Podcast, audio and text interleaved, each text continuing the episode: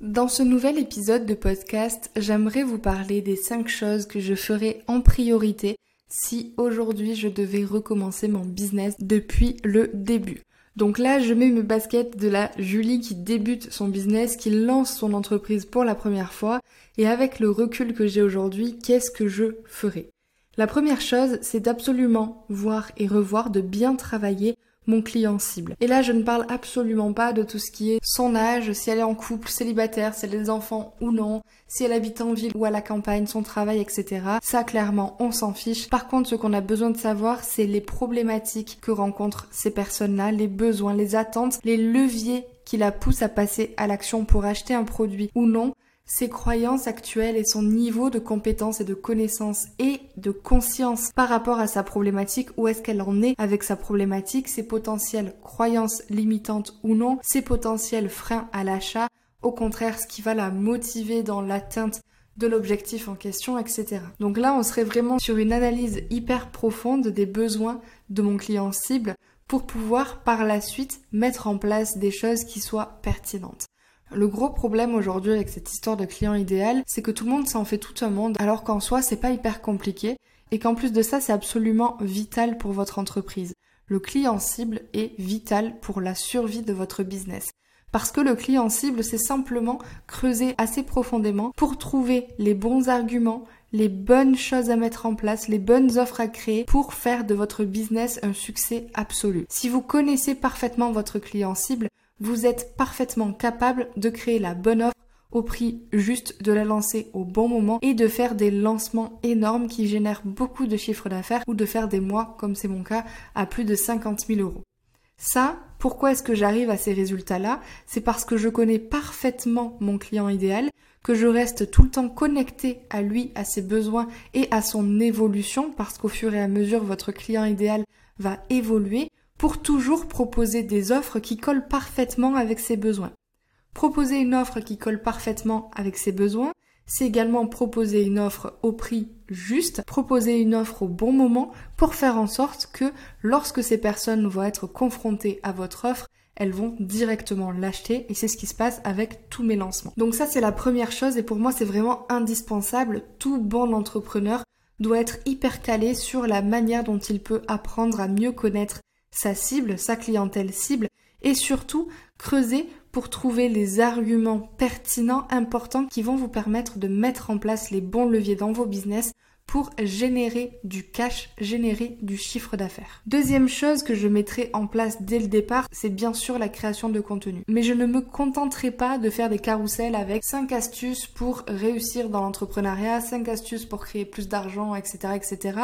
J'irai vraiment sur un contenu humain en documentant mes propres expériences, mes propres apprentissages, et je miserai beaucoup sur l'audio, sur les vidéos.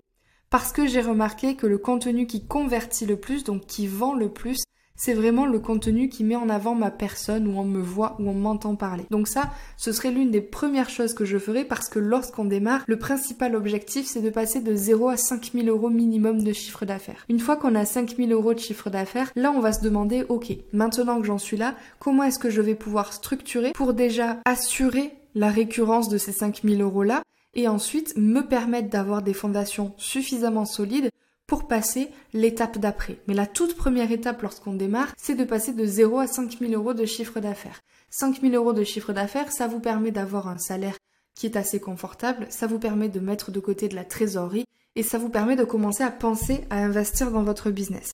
Pour moi, la première étape jusqu'à 5000 euros, c'est vraiment se concentrer sur les actions qui nous rapportent directement de l'argent parce qu'on a besoin de générer du chiffre d'affaires. Une entreprise qui ne génère pas de chiffre d'affaires, ce n'est pas une entreprise. Donc la première étape, c'est de passer de 0 à 5000. Et pour ça, on va se concentrer sur les actions qui rapportent du cash, qui rapportent de l'argent. Parce que si vous n'avez pas les revenus nécessaires pour vous être confortable dans votre vie et pour vous avoir la tranquillité d'esprit de vous dire ok, maintenant que j'ai tout ça, je vais pouvoir tout mettre à plat pour structurer mon entreprise et me permettre d'aller plus loin. Si vous n'êtes pas encore dans ça, vous allez être dans la réflexion à court terme. Et donc dans la réflexion à court terme, ça ne nous permet pas finalement de prendre des bonnes décisions pour assurer ensuite la pérennité de l'entreprise, d'aller chercher des 7, 8, 9, 10 000, 15 000 euros par mois. Très très important de se concentrer sur les actions qui rapportent de l'argent. Et les actions qui rapportent de l'argent, c'est en partie la création de contenu qui met en avant directement votre personnalité, votre personne en tant que professionnel. Si vous avez une marque de produit, c'est l'âme de votre marque. Et ça, c'est hyper important. Troisième chose que je mettrai en place, et c'est un petit peu dans la même lignée, c'est de lancer absolument toutes mes idées. Dès que j'ai une idée, de la mettre en pratique, de la lancer, de la tester, de voir si elle se vend, de pouvoir du coup tester différents types d'offres, différents types de prix pour voir ce qui fonctionne le mieux pour moi. Et on est toujours dans cette logique de passer à l'action massivement pour générer du cash, générer du chiffre d'affaires et en même temps générer de l'expérience. Plus vous allez passer à l'action au départ, plus vous allez apprendre, plus vous allez emmagasiner de l'expérience qui fera vos résultats futurs. Donc au départ, lancez tout ce qui vous passe par la tête. Lancez les formations si vous avez envie de les lancer. Lancez de nouvelles gammes de produits si vous avez envie d'en lancer. Testez différents types de prix. Mettez en application absolument toutes vos idées sans jugement de votre part parce que c'est comme ça que vous allez pouvoir observer ce qui fonctionne pour vous ou ce qui ne fonctionne pas pour vous. Le principal facteur de réussite en business, c'est la capacité à passer à l'action massivement à avoir des idées, à les implémenter et à surtout ne pas se sentir bloqué vis-à-vis de ce passage à l'action. Si aujourd'hui vous avez un blocage vis-à-vis du passage à l'action, si vous êtes quelqu'un qui se pose trop de questions avant d'agir, qui réfléchit trop, qui procrastine et qui ne passe jamais à l'action, vous devez absolument travailler sur ce point-là parce que ça va vous poser problème dans votre réussite entrepreneuriale. Vous avez besoin de passer à l'action, vous avez besoin de tester, vous avez besoin d'échouer, vous avez besoin d'apprendre, de recommencer pour aller chercher de beaux résultats et de gros résultats. Tout ce que j'ai lancé dans ma vie n'a pas fonctionné et c'est complètement ok.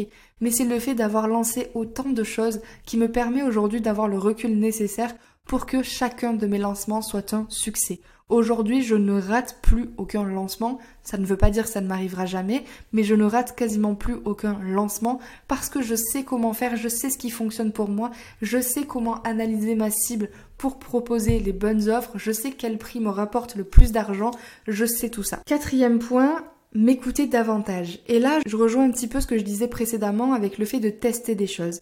Lorsque je me suis lancée, c'est encore la mode aujourd'hui, on voit certaines personnes, certains coachs vous dire non mais tu dois pricer tes produits très haut pour faire un maximum de marge, pour du coup être libre financièrement plus vite et passer moins de temps à travailler pour plus de chiffre d'affaires. Grosso modo c'est ça.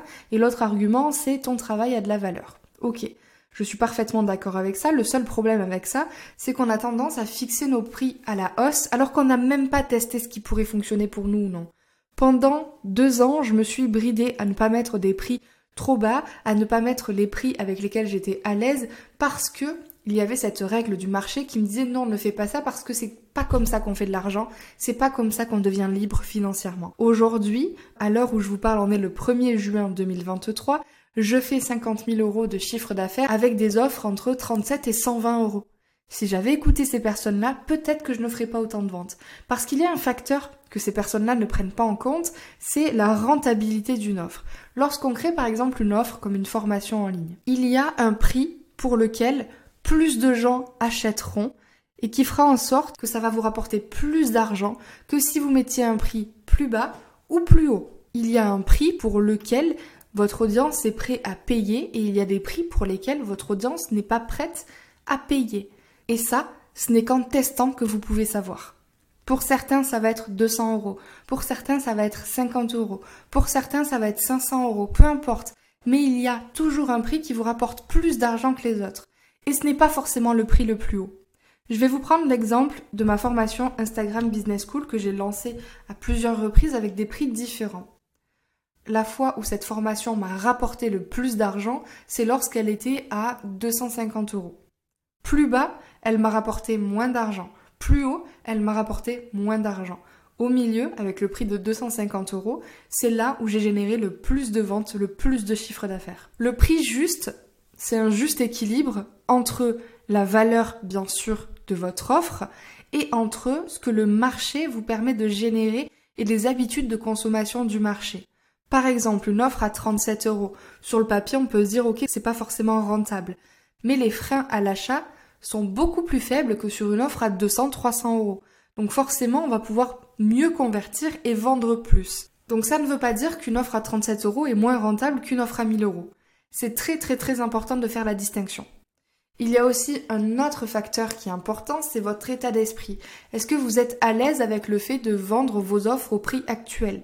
Qu'il soit bas, qu'il soit moyen, qu'il soit haut. Est-ce que vous êtes à l'aise avec les prix? Si la réponse est non, malheureusement, vous aurez beau mettre en place tout ce que vous voulez, ça ne fonctionnera pas. Je préfère quelqu'un qui pratique des prix un petit peu plus faibles, mais qui se sent parfaitement à l'aise avec ses offres et qui arrive à les vendre, plutôt que quelqu'un qui se force à mettre des prix chers qu'il n'assume pas, avec lesquels elle n'est pas à l'aise et qui n'arrive pas à vendre son offre. Et ça, malheureusement, pour avoir toutes ces données-là sur comment est-ce que vous fonctionnez et comment est-ce que votre audience fonctionne, il faut tester. Et pour tester, il faut passer massivement à l'action, mais il faut aussi vous écouter. Pensez à vos envies, ce que vous avez envie de mettre en place. Qu'est-ce qui vous vient quand vous pensez à votre offre, le prix idéal selon vous, avec lequel vous vous sentez à l'aise et avec lequel vous vous dites je pense que sur ce prix-là, je peux générer beaucoup de ventes. Quel est ce prix-là? C'est pas la recette parfaite, il n'y a pas de recette parfaite. Personne ne peut aujourd'hui vous vendre une recette miracle pour fixer le prix juste pour vous. Il y a des grandes lignes, des grands concepts autour du fait de pricer ces produits, mais il n'y a pas de recette miracle. La seule recette miracle, c'est celle que vous allez tester. Donc passez à l'action, testez différents prix et vous allez voir que vous allez trouver par vous-même les bons éléments à ce niveau-là.